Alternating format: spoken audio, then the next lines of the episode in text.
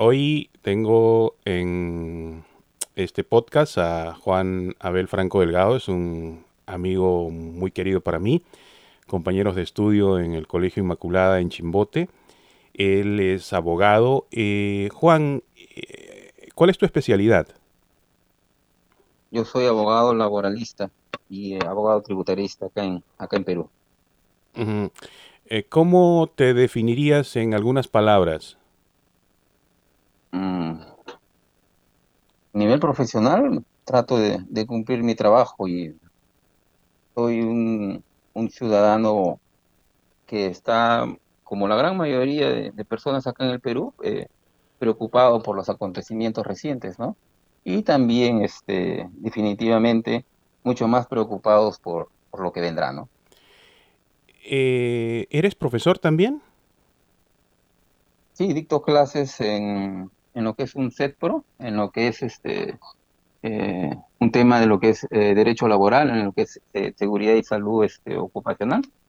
Estamos haciendo ahí, desarrollando algunos temas, ¿no? ¿Dónde naciste, Juan? Yo nací en Breña, aunque de corazón soy chimbotano y siempre seré chimbotano. Es un pueblito al norte de, de Perú. un pueblito. Creo que hemos crecido, eh, no sé si es de las ciudades que más ha crecido en los últimos años, pero eh, es increíble cómo ha avanzado, ¿no? Toda la invasión, ya llegando a Besique, es increíble, pero eh, es un pueblito entre comillas, ¿no? Creo que ya tiene casi medio millón de habitantes, Chimbote, Nuevo Chimbote, ¿no? pero ahí crecimos, ahí crecimos. Sí, sí, se ha, ha, crecido bastante, ¿no? Chimbote. Este, pero allá está toda mi, mi familia, siempre, siempre visito mi, mi tierra eh, y siempre está en mi, en mi corazón. Eh, mis, mis enormes desiertos ahí de, de Nuevo Chimbote y mis, mis, grandes amigos con los que compartí parte de mi vida y con los cuales hasta ahora pues tengo el, el, gusto de compartir. Pues, ¿no? Son cinco hermanos ustedes, ¿verdad? De los cinco hermanos, los tres primeros hermanos de, de mi papá, eh, no hemos nacido en Chimbote. Mi hermana mayor nació en, en Talara, yo nací en Lima y mi hermana, la tercera, Olga, nació en Trujillo. Recién este, Isabel y Teresita nacieron en Chimbote, pero los tres mayores este, no nacimos. Imagino que debe ser una historia similar en tu casa. ¿Tú eres de Chimbote? No, yo soy de Ica. Claro, ¿no? Imagino que tu familia también tiene una historia similar. Eh, claro, en el caso, pues mi padre y mi madre de Ica eh, ya emigraron a comienzos de los 70 a Chimbote. Y ya. Sí, sí. Pero en el caso del tuyo, tu papá viajó a varios lugares, ¿no? Estuvo viviendo y trabajando en varios lugares, ¿no? Sí, y llegamos a, a, este, a Chimbote. Este. Debemos haber llegado al Chimbote el 69. 69, 68, porque nosotros sí pasamos el terremoto en Chimote, ¿no? Claro, si recién nacido te llevaron más o menos de 0,68, ¿no? Probablemente. Claro, el terremoto fue el 70, pues, ¿no? ¿No? Y nosotros sí hemos pasado el, Por eso que también me, llegaba al huevo, decía, puta, estos guantes no se olvidan. Mi vieja me cuenta que en, en el terremoto del 70 la principal ayuda que nosotros tuvimos no fue del Estado peruano, fue ayuda internacional. Mi mamá decía, acá, acá yo, yo, yo, he visto, yo he trabajado, porque en esa época mi madre era este auxiliar de enfermería y se presentó como voluntaria. Trabajó ahí. Mientras duró la emergencia, dice, nosotros hemos trabajado con médicos extranjeros. La mayor parte de los médicos eran extranjeros. Que venían y bajaban el helicóptero y los que venían trayendo heridos eran gente extranjera. ¿No? Eso cuenta mi madre, ¿no? Este, los helicópteros que tiraban alimentos eran gente extranjera. Los barcos que estaban atracados, salvo el, barco donde vino este el general Velasco, la mayoría eran extranjeros dándonos ayuda, ¿no? Y, y, y cuando planteé el caso de, Ecuador, carajo, todos se tiraron para atrás. ¿Eh? Ya. Todos, se tiraron para atrás, puta, que se olvidan de que Digo, qué bonito es recibir, ¿no? Pero cuando se trata de dar, carajo, puta, que no, que primero nosotros, después los demás. Qué soberbio, decía yo para mis adentros, carajo. Ok, ¿Ah? eh, poniendo en comparación, claro, con las diferencias obvias de, de- del, del punto, pero vamos a decir, por ejemplo, en el terremoto del 70 murieron cuántos, unos 80 mil personas aproximadamente, y fue una situación inmediata. En este caso de este problema que estamos pasando ahora, eh, no es inmediato, sino tenemos el anuncio previo, ¿no? Y estamos hablando de un anuncio previo de que se viene un terremoto, por decirlo entre comillas, de hace, vamos a decir, ¿cuánto? Dos, por hasta tres meses podríamos decir, pero vamos a decir dos meses, tenemos la anticipación. Se puede repetir en el punto de que, obviamente, no estamos preparados al nivel de, profesionales de salud, ¿no? El, el país sigue igual, no sé si peor o igual a 1970 para responder a una situación como esta. El punto mayor es que es a nivel nacional. El otro punto es que no va a haber ayuda internacional. Difícil, por el momento. Claro, Pero eh, al- al- a largo plazo eh, va- se va a tener que ayudar a las, a la- a las, a las pequeñas naciones que no, que no van a poder eh, controlar esto. Es algo inevitable. Esa es mi, mi percepción. ¿no? O sea, mañana este, Italia o España, que ya está encontrando su, su, su pico, va a empezar a- y va a tener que empezar a ayudar. Igual Italia, igual Estados Unidos, ¿no? Eh, Bill Gates ya lo dijo hace tres días, cuatro días, dijo que es una pandemia mundial, mundial y, y, y- y- y tenemos, cuando él habla de tenemos, habla de Estados Unidos, pues, ¿no? Mm, Este, una responsabilidad con el mundo, ¿no? Ahora, con respecto a, a lo, a lo que es la comparación con este, con el terremoto, eh, eh, eh, también eh, el terremoto también se enfrentó al colapso de los sistemas este, de salud, ¿no? claro, Pero tuvo la ventaja, dos ventajas, ¿no? Fue temporal, eh, violento, pero temporal, y el la segunda ventaja es ese tipo de desgracia es focalizada, ¿no? O sea, este, e- ese tipo de desgracia se focalizó en, en el callejón de, de- del eh, de- el callejón de, de Santa, ¿correcto? sí, Callejón de Guaylas, ¿no? Guaylas, Guaylas, perdón, y este eh, eh, se focalizó ahí.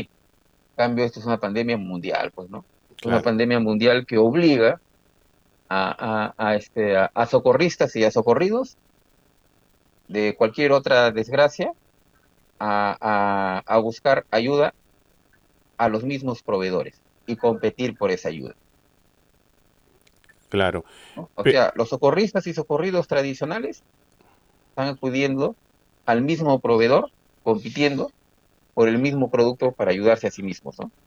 Ah, Juan, Y este, ese es el tema. ya, estamos, estoy grabando, ¿ok? Estoy grabando lo que estamos hablando. Este, pero el asunto, vamos a ver, el cálculo en Perú se hablaría de más de 80 mil muertos, digamos, eh, no se habla de, de número de muertos, ¿no? Podría incluso hasta el temor pensar que, que van a ser muchos más, ¿no? ¿Con respecto que a, al Po- 70 o a No, no, por el? COVID, por el, por el coronavirus.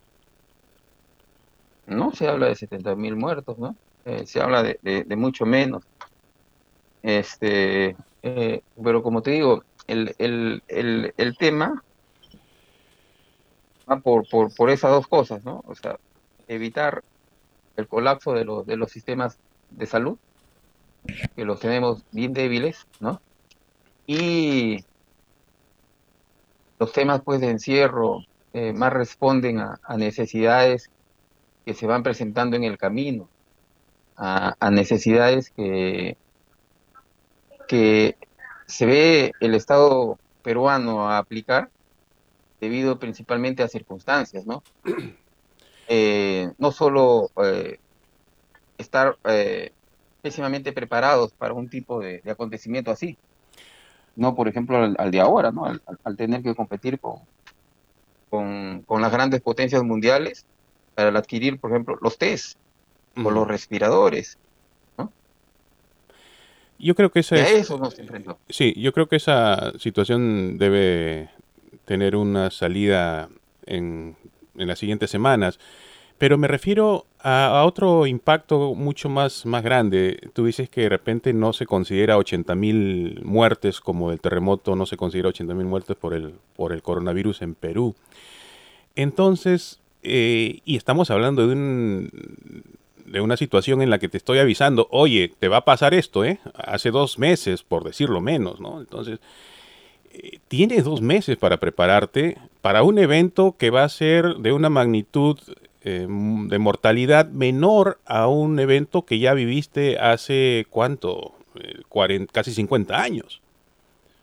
O sea, aquí para podría verse como algunas personas sugieren de que realmente el gran problema es el, pánico, el temor o, la, realidad aumentada a, lo que estamos pasando, ¿no?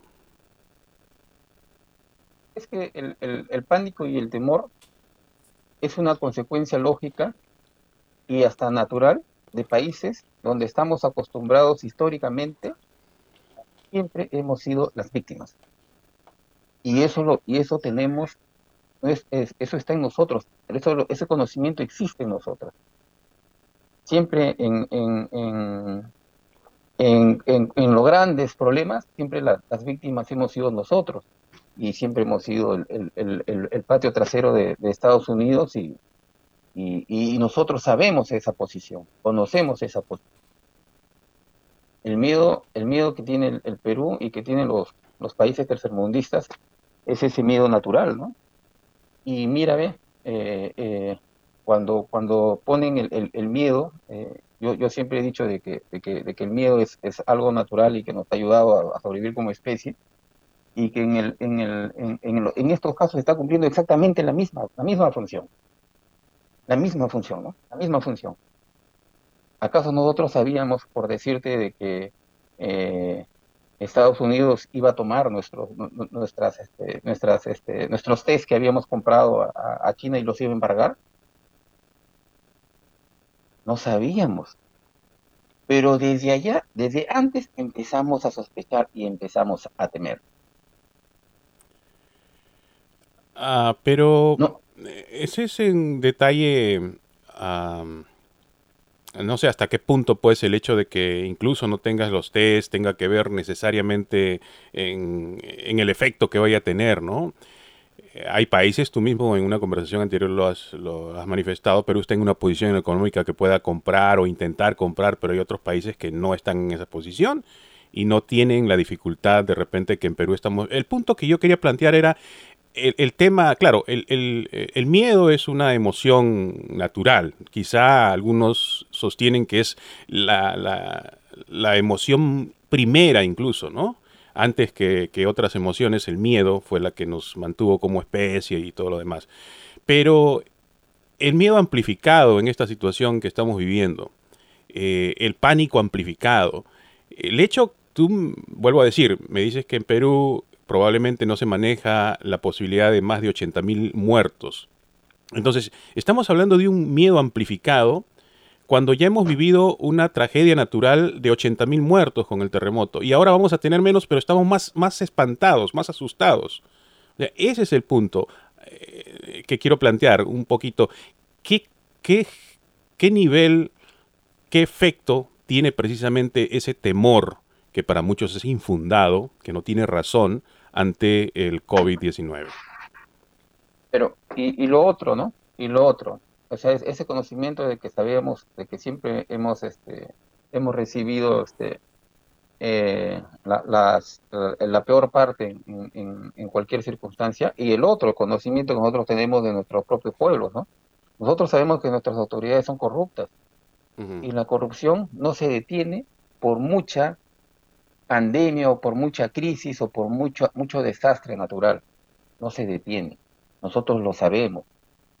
¿no? Nosotros lo sabemos. Sabemos, por ejemplo, ya eh, eh, eh, he narrado ¿no? el, el, caso de, de, Haití, ¿no? Fue el, el, ejército este, norteamericano el que tuvo que tomar este, el aeropuerto de Haití para que los aviones que sobrevolaban llevando ayuda internacional puedan aterrizar, porque la corrupción como no podía este, eh, separar su, su, parte del botín, no los dejaba aterrizar. Nosotros sabemos que eso existe acá con nosotros y sigue existiendo. Nosotros, este, eh, eh, ahí en, nuestra tierra, en Chimbote, ¿no? He visto a los médicos este, del Hospital La Caleta este, diciéndole al, al, presidente regional, oye, has comprado cosas que no necesitamos, ¿no? Cosas que no necesitamos, ¿no? Cosas que no necesitamos. Y el, el, miedo no puede entenderse este, eh, sin estos factores. Sin estos factores.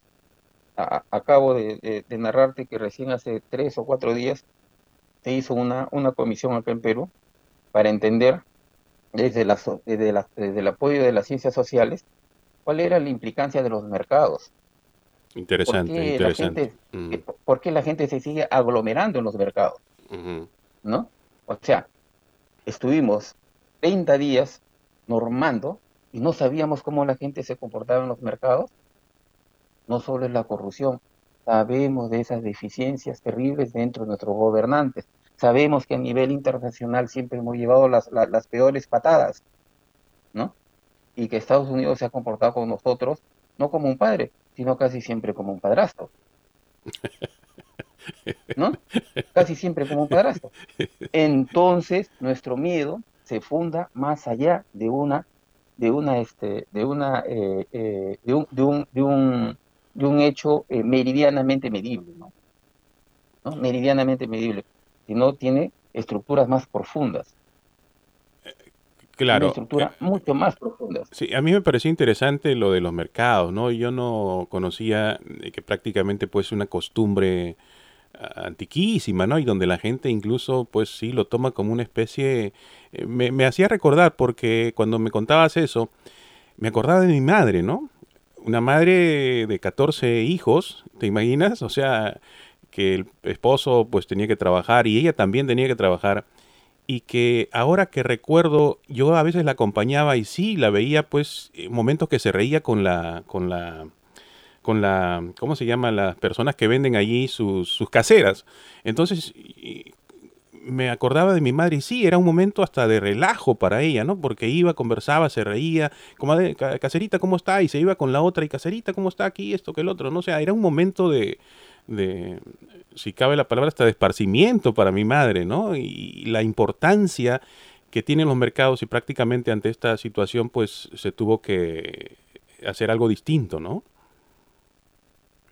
siempre, siempre este, eh, este, he tenido la sensación, y, y, no es la sensación, no es una realidad, en que el sistema tiende a, entendernos como que si fuésemos eh, eh, pueblos y poblaciones uniformes.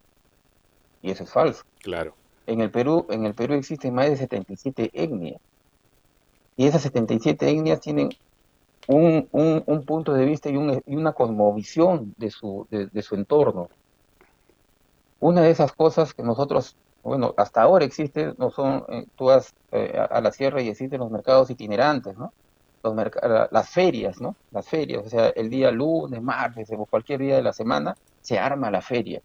Y es un sitio no solo donde se, se, se, compran y se venden, es un sitio donde se hacen mayor cantidad de relaciones, más allá de, de, una simple transacción comercial, donde los pueblos se integran, ¿no?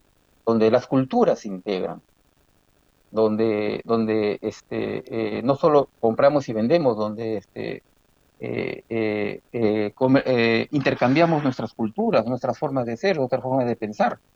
Y, ese, y después que pasa ese día, esa, esa, esa feria desaparece. Y el pueblo vuelve a ser lo que, lo que es en, en los otros seis días. ¿no? Exacto. los mercados son otra cosa para nosotros.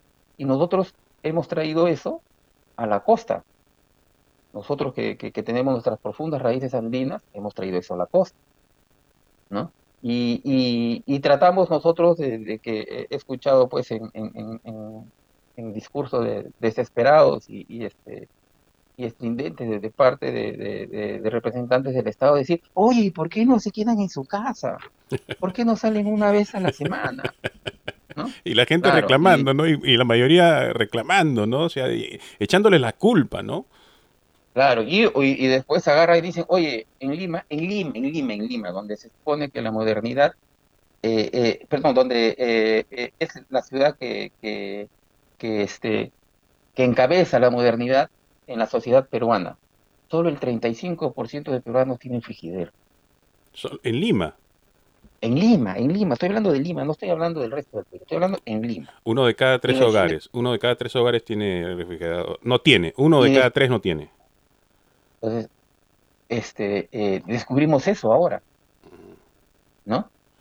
Claro. Uno de cada tres tiene, solo, solo el 35% tiene, ¿no?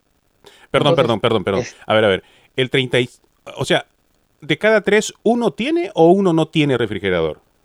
Uno tiene. O sea que los otros dos no tienen refrigerador. No, el, solo el 35% de los hogares cuentan con un refrigerador en, en Lima. O sea, por eso en promedio, digamos, de cada tres, dos hogares no tienen refrigerador. Exacto. No. Yo estaba pensando, yo estaba pensando que era al revés, que de tres, uno no tenía y los otros dos sí tienen. Ya. enfrentamos a eso. Wow. ¿Correcto? ¿No? Enfrentamos a eso y, después enfrentamos este, eh, eh, una, serie de, factores que, juegan en nuestra contra, ¿no? Que juegan en nuestra contra, ¿no? Acabamos de, reelegir un, congreso, ¿no? Acabamos de reelegir un congreso que empezó en funcionamiento antes de, este, de, la pandemia, días antes de la pandemia, y después se instaló en plena pandemia. ¿no? Este, y sin embargo, este, eh, los, los, apetitos personales, los apetitos individuales, los apetitos eh, políticos, ¿no? Se vuelven brutales. Y todos son centrípetos, cada uno jala para su sitio. ¿Por qué? Porque el viejo concepto pues, de, nación en el Perú es una, una realidad que se sigue construyendo a lo largo de la historia, ¿no? Ya. Eh, no eh, tenemos ese concepto, ¿no? Ya. para más o menos, estoy mirando una estadística acerca de el INEI, acerca de los refrigeradores en Perú. El INEI sí coloca aquí que aproximadamente el 50% de hogares tiene refrigerador en Perú. Del 2000 dice ah, que había 35% en el año 2000 los hogares peruanos que contaban con refrigerador pasaron a 45% al 2014. O sea, probablemente, pero de todas maneras es una cifra eh, llamativa, ¿no? Que la mitad del Perú no tenga refrigerador. O sea, va incluso con, los conceptos que estamos conversando. Juan, quería volver un poquito al tema del miedo, que es algo que me, que me, que me gusta mucho porque desde mi perspectiva, pues hay muchísimo de, esto en, en el tema del COVID, ¿no? Em, incluso, eh, al parecer, el miedo hace que una persona que no esté enferma experimente los síntomas del, coronavirus. ¿no? Eh, el cerebro y nuestro cuerpo tienen la capacidad, al parecer, de programarse en base a lo que nosotros podemos pensar o sugestionarnos, ¿no? Eh, lo están diciendo muchos especialistas. Personas que no tienen o que no están infectadas eh, pueden experimentar los síntomas, ¿no? ¿Qué te parece eso a ti? Es lógico, ¿no? O sea, el, eh, sí, es, es, es, una, es una prueba científica, ¿no? O sea, cuando se hace este, las pruebas de, de, los, este, de, los, de los medicamentos y, y se encuentra pues que los placebos también se mejoran. ¿no? Claro. Eh, es, es, es, una prueba eh, científica de que eso que tú mencionas existe, ¿no? Existe, ¿no? sin embargo, este, eh, el, el, el, tema este, entra en contradicción cuando tú encuentras la gran cantidad de gente que es arrestada en la calle, acá en Perú. ¿No? Y tú dices, existe miedo, oye, ¿y por qué hay tanta gente en la calle? ¿Por qué hay tanta gente sin máscara? ¿Por qué hay tanta gente que a pesar de todas las recomendaciones, este, eh, eh, y tú ves los, los, los, videos de, de la policía y, y, las, y las excusas por las cuales han salido estas personas, no tienen ni pie ni cabeza. Es interesante ese punto, muy interesante, ¿no? ¿No? ¿Por qué razón, digamos, no toda la población se contagió de miedo, ¿no? Porque hay unas personas que niegan, niegan el hecho, ¿no? Y no, eso es una tontería, es una gripe, es una cosa... O sea, eh, una forma de pensar distinta a, al que se sugestionó, ¿no? O al que se informó, ¿no? Porque el que se informó también dice, ¿sabes qué? Yo no me quiero, no me quiero infectar, ¿no? Claro, entonces, entonces este, el, el, el, el miedo eh, que tú hablas, este, que, que, más linda con, con, con, el pánico, ¿no? Con, con, la, con la gente de, de, miedo irracional, ¿no? Claro. No el miedo, no el miedo que nos ha ayudado a sobrevivir como especie, sino el miedo irracional, ese miedo que, que, que nos, que nos, este, que te hace comprar papel higiénico, ¿no?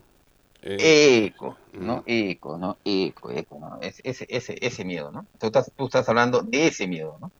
Pero ese miedo, este, eh, salvo en, en, en, contados este, sitios, porque sí lo he detectado, sí lo he detectado dentro de, de, mi grupo este, amical, sí lo he detectado, este, eh, que sí existe, ¿no? O sea, hay gente que, que estos 30 días no ha salido para nada, o sea, para nada, para nada, para nada. Y este. Ya, se mezcló, el, llegó a pánico hasta terror y ansiedad, ¿no? O sea, ya, ya ese subió de nivel, ¿no? Claro, ese, ese, ese ha subido de nivel. Pero este. En, en, en, el, en, el, ¿cómo es? en el jardín del Señor siempre hay todo tipo de, de, perspectivas, ¿no? Sí. Pero no es este miedo irracional el que nos, nos hace actuar como, como, como nación, ¿no? no es este miedo racional que nos hace actuar como, como país. O sea, no es, ese, no es, el miedo que estadísticamente o, comparativamente dices, oye, hay más de 3 millones de personas o 2 millones y medio de personas muriendo con hambre y solo hay 70 mil, 80 mil o 90 mil, no sé, muriendo con, por, el coronavirus y nadie se espanta tanto del hambre. Claro. ¿No? Y nadie se espanta tanto del hambre.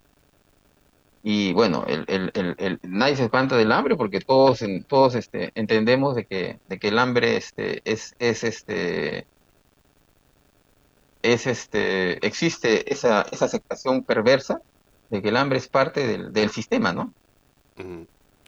Y, que la vacuna es fácil, y que la vacuna es fácil, solo dar, darle de comer y listo, se acaba, ¿no? Dice, ¿no? claro. Te, te, doy un, un, ejemplo que es más común, ¿no? en, el Perú, este, todos los años existen más de 60.000 muertos o algo por el estilo en accidentes de tránsito. Nosotros tuvimos 60.000 muertos en una guerra eh, contra la subversión que duró 10 años. Y cuando el, el, presidente de la Comisión de la Verdad dio el número de 60.000 muertos, lloró. Lloró en la televisión, botó sus lágrimas. Y comprensible, por si acaso, ¿eh? por, comprensible por si acaso. Claro. Bueno, ¿ya? pero todos los años hay, hay, hay, hay, hay, hay una guerra, pues hay 60.000 muertos en Francia.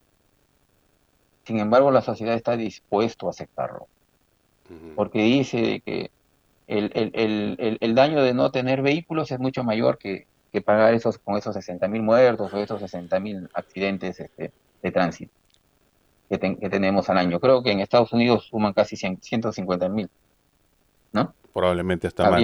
sí, sí, sí. Hasta más, ¿no? Entonces, ya, oye, ¿y por qué ya hay más muertos que en el coronavirus?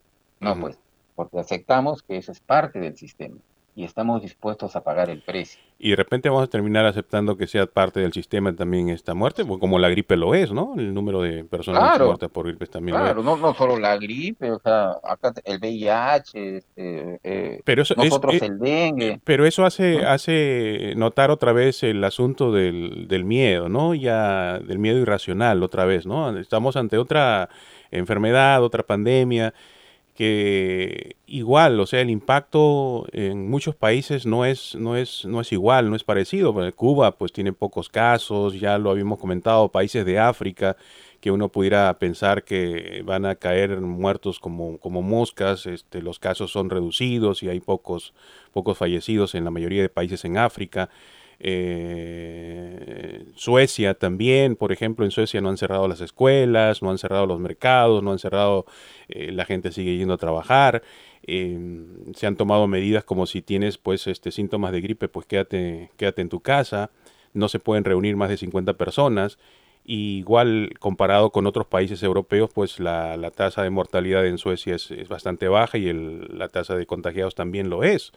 España eh, ya mañana regresan a trabajar trabajadores no esenciales. Eh, España, que hemos visto que hace unas dos semanas pues este, ha tenido sus, el impacto más fuerte, ¿no? Eh, ya ordenan que desde mañana lunes este, la gente, trabajadores no esenciales, pueden regresar a trabajar. Esto nos habla de un impacto que de repente, pues, en países desarrollados dos semanas, de repente en países no desarrollados como el Perú, pueda tomar un poquito más de tiempo pero no nos está diciendo cuántos muertos tiene España, creo que 16.000, ¿no? 17.000. Eh, vuelvo al punto, yo me considero en el grupo de los que creo que esto se ha magnificado demasiado y Estados Unidos eh, tiene mucha responsabilidad en ello por no tomar las medidas de precaución a tiempo. Hemos visto lo que ha sucedido en Nueva York y obviamente ese es el impacto mundial. ¿no? Estados Unidos va a tener el récord de contagiados, de hecho ya lo tiene y ya tiene el récord de fallecidos también. Eh, desde mi perspectiva, por eh, un error de no tomar las medidas a tiempo el gobierno norteamericano. En, enero ya tenía información de esto, incluso se hablaba de la cantidad de fallecidos que podía tener esto, del impacto económico que iba a tener, sin embargo no se le dio la importancia debido a un tema que también sería prudente más adelante tocar, que es el ego de una persona que teniendo la responsabilidad por ser el país número uno del mundo, de tomar las medidas que van a ser imitadas por otros países. Como tú dijiste, por ejemplo, Perú depende bastante de, Estados Unidos. No se tomaron las medidas a tiempo y eso ha ocasionado, en cierta medida, desde mi punto de vista, el impacto mundial ¿no? de, tomar las medidas a destiempo y estar pasando las situaciones eh, que estamos pasando. ¿no? Eh, eh, el, el tema de, impacto mundial este, ahorita se, está midiendo de una forma este, limitada. O sea, eh, he, visto que, que, los economistas están muy interesados en cuál es el intercambio económico que existe a nivel de turismo o a nivel de, de, restaurantes, las pérdidas económicas, etcétera, etcétera, etcétera. Pero todavía no, no se analiza, oye, ¿y, ¿y qué pasa cuando este, China eh, ahora deja de, este, de, salir de la cuarentena. Y, ¿qué hacemos? O sea, los chinos no van a salir de viaje, se van a quedar ahí, nosotros vamos a seguir encerrados. Y empieza otro tema, ¿no? Y, y el tema importante, ups, nos olvidamos de que todos estamos en este barquito llamado tierra y que nuestra seguridad depende de que los países estén sanos no de que mi país esté sano, sino de que los países estén sanos. ¿no? Ya te he hablado de, las fronteras, ¿no? O sea, acá las fronteras en Perú no sé cómo serán en el resto del mundo, he ido a algunas partes del mundo, pero no conozco sus fronteras, pero acá en el Perú sí, ¿no? O sea, acá en el Perú las fronteras son vivas, hay intercambios entre uno y otro lado. No se puede sobrevivir sin el otro lado y el otro lado no puede sobrevivir sin ti. Y las personas están en continua comunicación y es una cuestión de supervivencia. Y si lo llevamos más allá, a, más allá de estados, también es una cuestión de supervivencia. O sea, nosotros vamos a seguir viviendo con eh, eh, si algún día el Perú sale de, la pandemia, vamos a seguir teniendo las fronteras cerradas porque algún país hermano todavía no controla su, su, su, crisis. Y estamos viéndolo así, ¿ah? Primero nos ayudamos nosotros, allá, ¿no? Primero salimos nosotros de la enfermedad y esa es la, la, la, posición del gobierno norteamericano, es por eso que agarra, pues, eh, eh, confisca la medicina de Alemania, confisca la medicina de Perú o confisca la medicina de cualquier parte. Porque dicen, nosotros tenemos que ayudarnos. Nosotros primero salimos Exacto. y después podemos ayudar a los demás. Exacto. Oye, ¿alguien ha tocado ese tema? ¿Realmente esa política es lógica? No. No, para nada. O sea, si estamos diciendo, oye, yo no puedo vivir si, mi vecino esté contaminado, no puedo vivir. No podemos dejar que mi vecino se contamine. Porque en la medida en que mi vecino no se contamina, no me contamino yo. Exacto. Completamente de acuerdo. O sea, esto tuvo que verse eh, desde un punto de vista global, ¿no? Ahí, ahí va mi enfoque con lo de, Trump. Lamentablemente, pues su ego, lo que tú dices, es cierto. O sea, no, pues primero mi casa, ¿no? Primero mi casa, primero mi casa y solo mi casa. Y eso es lo, no me fijo en el otro. Eh, pero el asunto es que si el otro se infecta, pues tú también te vas a infectar. Pero no se ha visto como asunto global porque no hay el liderazgo del país importante que tenía que hacer, lo que era Estados Unidos. Lamentablemente, pues tenemos un, presidente eh, y obviamente tenemos los presidentes que el pueblo se merece, ¿no? Y no solamente por Estados Unidos, sino creo que en todos los países, ¿no? Claro, e, este, y, y, todavía la, la, historia con respecto a ese punto es, es todavía más grave. ¿Por qué? Porque imaginemos que ese país que actuó como actúan y están actuando todos actualmente, decimos primero nos curamos nosotros y después vemos qué hacemos. Ya, imaginemos que ese país logra controlar la, famosa curva que ahora todos los países tratan de, de, de, curar. Imaginemos que lo hacen. ¿Qué es lo que le garantiza a ese país no volver a caer en un estado crítico? Nada, ningún científico, ningún se pone de acuerdo si es que los señores que se enfermaron hoy día no van a volver a contaminarse mañana. No existe. No existe. O sea, si, si, si China sale o España sale de esta crisis, nada les garantiza que dentro de unos días vuelvan a estar en condición crítica y en la misma condición en la cual se les tenga que ayudar o socorrer y, van a estar quizás en la posición de decir, quiero ayuda, ya, ya, ya no me puedo cuidar yo solito, quiero ayuda. ¿No? Estamos pensando al revés. ¿Por qué? Porque como tú bien acabas de decir, el fenómeno no es peruano, pues el fenómeno no es norteamericano, español, italiano, la pandemia es mundial. La pandemia es mundial. Ahora ya entendemos a los chinos por qué se pusieron tan bravos, ¿no? Claro. Porque hicieron dos hospitales en algunos días, ¿no? ¿Por qué, por qué este, su, bueno, sus normas también lo permiten, ¿no? Son como, como el presidente filipino que puede, pueden fusilar a cualquiera que sale de cualquier sitio, ¿no? O dispararle. Nosotros no, en democracia no se puede. Pero sin embargo, en democracia también tenemos un montón de herramientas que nos pueden ayudar, ¿no? Y una de esas cosas que tú acabas de decir es, ¿no? Una de esas cosas que tú acabas de decir, oye, el, el, el, no, todos estábamos mirando al líder. ¿El líder qué hace? ¿Qué hace?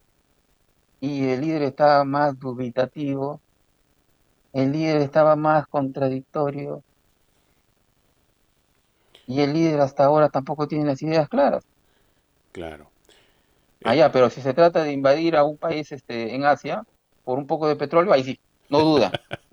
claro, el, el, hecho de que el líder estaba mal enfocado y sigue mal enfocado eh, hizo que los gobernadores tomaran la iniciativa, ¿no? Eh, en ese aspecto, el que más ha salido pues favorecido en todo es el de California, ya que se adelantó un poco a, decretar eh, la cuarentena y, la gente aquí en California pues optó por, por hacerle caso, ¿no? Optamos por hacerle caso y los números pues realmente comparados con Nueva York, eh, si no me equivoco, por cada fallecido en, en, en Nueva York son 14, hay un fallecido por COVID en California, ¿no? 13 o 14 a 1 es la, diferencia, ¿no? Entonces eso es bastante notable en el momento de reacción. Y California decretó apenas cinco o seis días antes que lo hiciera Nueva York, ¿no? En un momento importante de, de tomar la decisión que no tuvo el presidente, ¿no?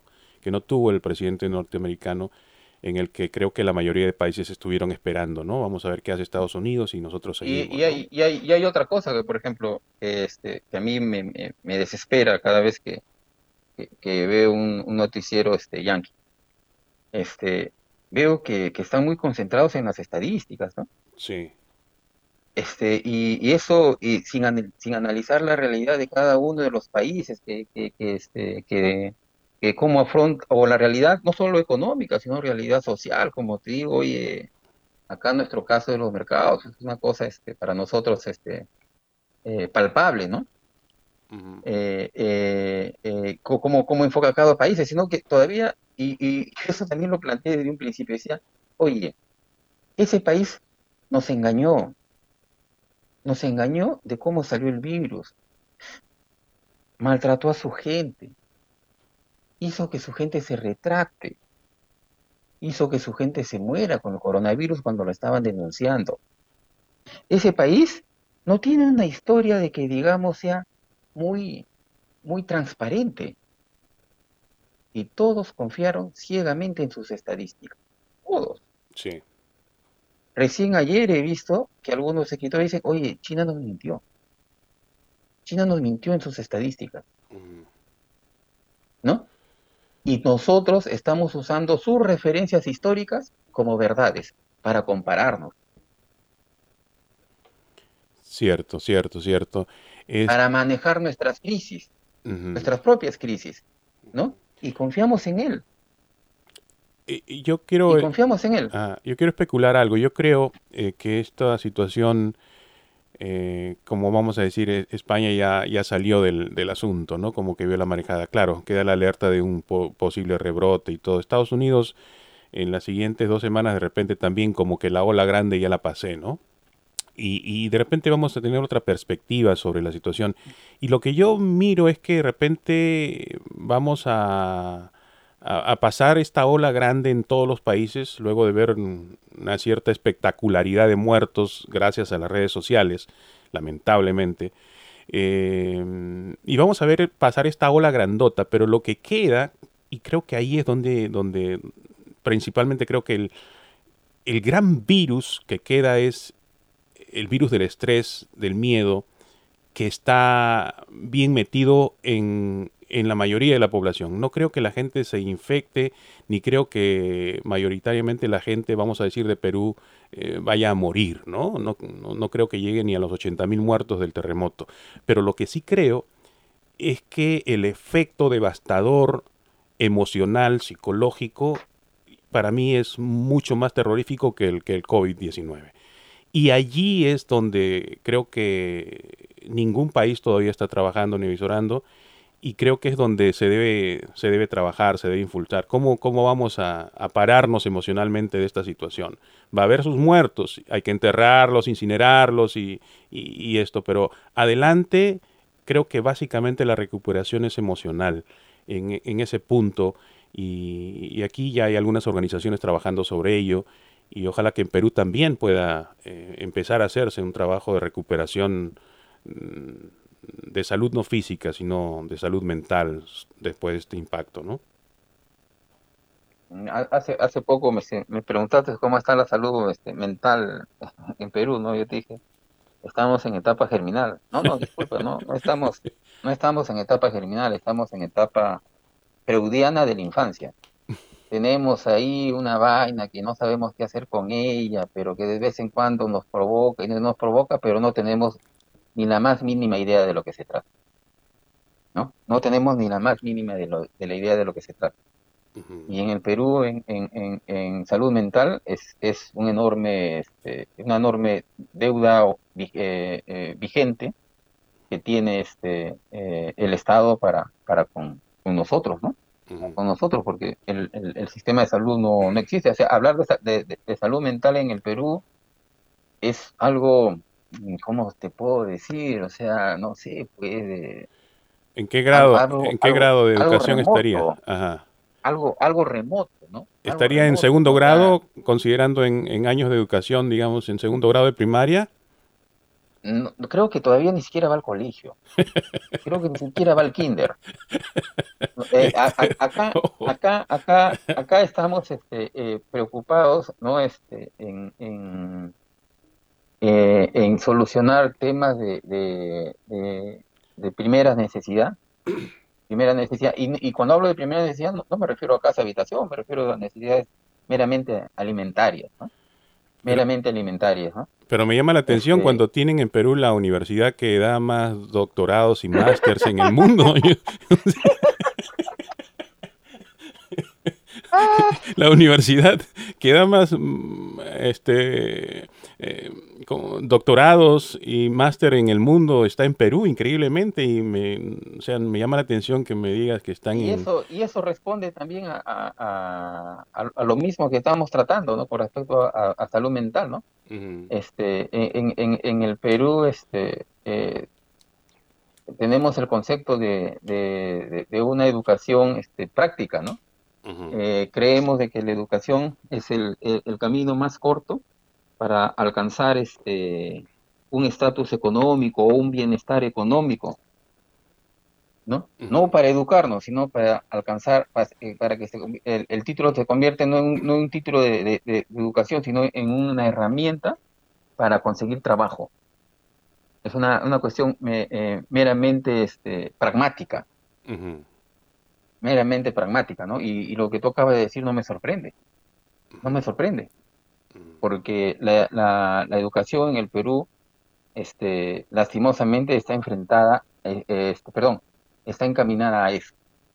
Nosotros, este, los peruanos, eh, eh, creemos que la, la verdadera eh, función de la educación es brindar mano, mano de obra al sistema. Al sistema.